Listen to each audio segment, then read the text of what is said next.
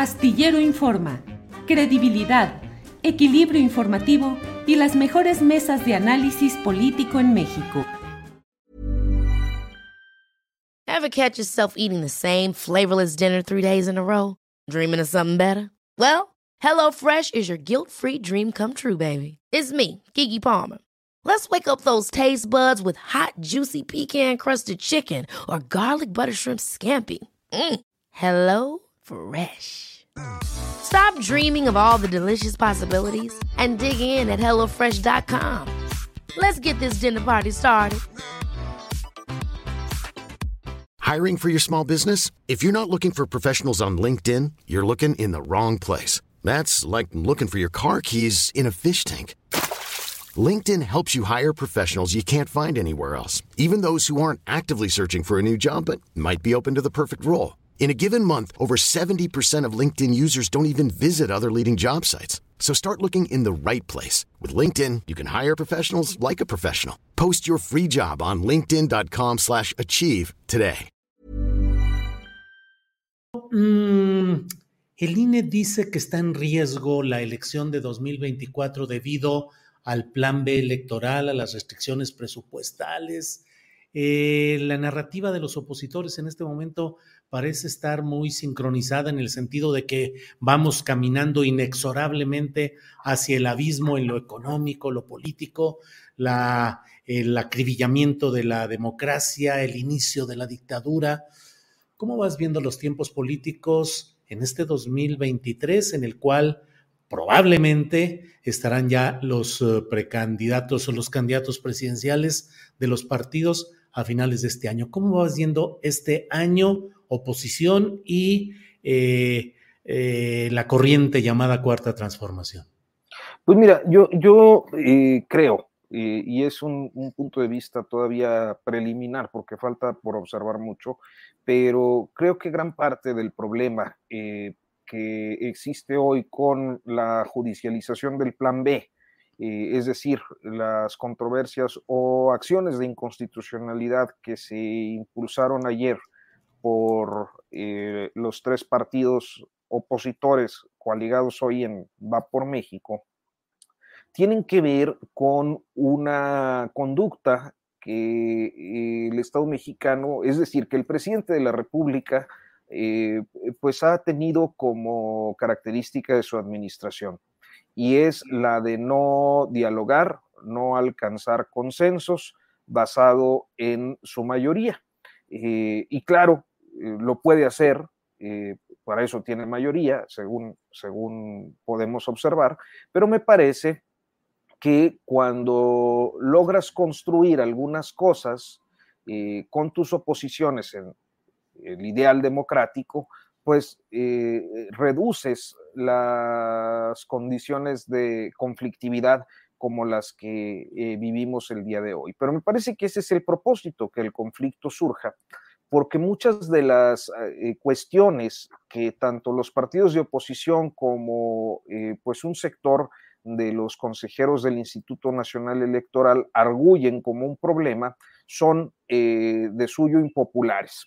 ¿Cómo impopulares? Pues bueno, pienso en lo siguiente, si se habla de una reducción de recursos, creo que esa reducción de recursos no eh, eh, nos explica hasta qué punto esos recursos son necesarios o no, pero eh, partimos de la premisa de que gastan mucho y ganan mucho, cuando quizás el análisis tendría que verse desde otra perspectiva, pues que la democracia o las democracias a veces cuestan, y en el caso de México cuestan por una historia eh, de oposiciones, incluida una gran mayoría de eh, la clase política López Obradorista que militó en partidos de izquierdas en el pasado, eh, pues por un tema de desconfianza, principalmente una desconfianza que se configuró en la elección presidencial de 1988,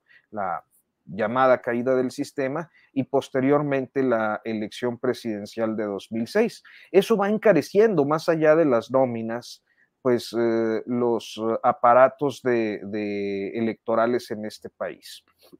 Un segundo aspecto eh, creo que tiene que ver con algunas medidas que también son impopulares, pero que me parecen sumamente preocupantes por la radicalidad.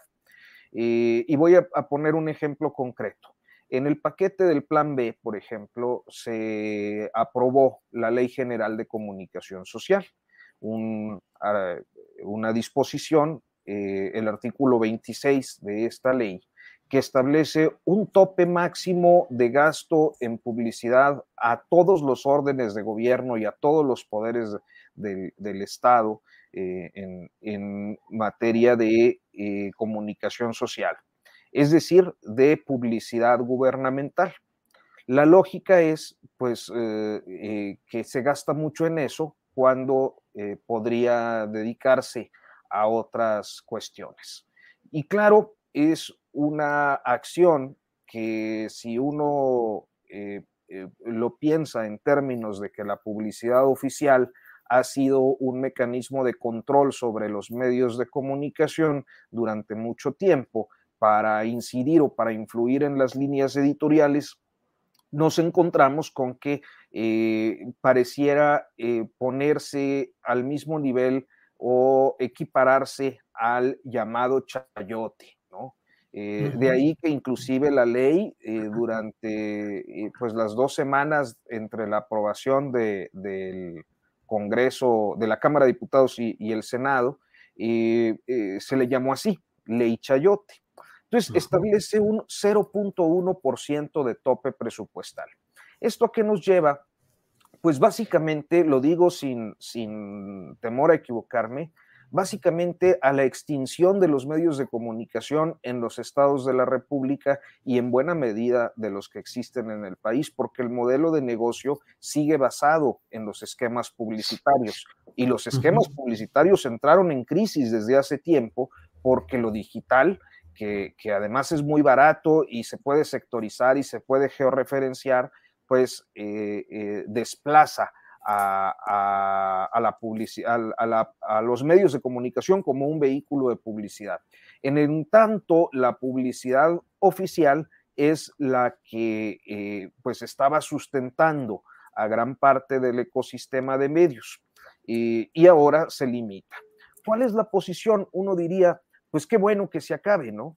Eh, bueno, yo creo que eh, en una democracia eh, el Estado tiene la obligación de garantizar la libertad de expresión. Y con esto quiero decir que podrían revisarse esquemas en los que pudieran existir eh, presupuestos destinados al fortalecimiento de los medios de comunicación, ya sea por la vía de la publicidad equitativa, justa, bien distribuida, eh, con probanza de eficacia, entre, otras, entre otros factores, como eh, a través de fondos, como sucede, por ejemplo, e, e, en, Francia, ¿no? Donde existen fondos específicos para los medios de comunicación, porque el Estado dice tenemos que garantizar la libertad de expresión y esto se hace transparente y se hace a través de una serie de reglas, pero aquí no, es la extinción. Entonces, eh, creo que en el debate hay temas que tuvieron que haberse tocado de fondo, que tuvieron que haberse discutido, que tuvieron que haberse consensuado, eh, pero bueno,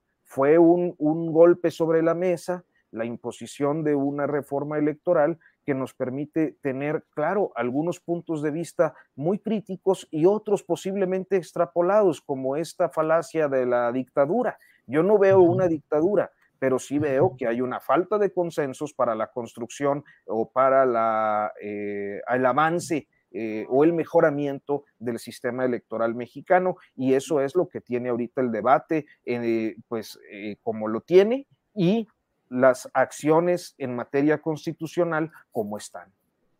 Bien, Arturo.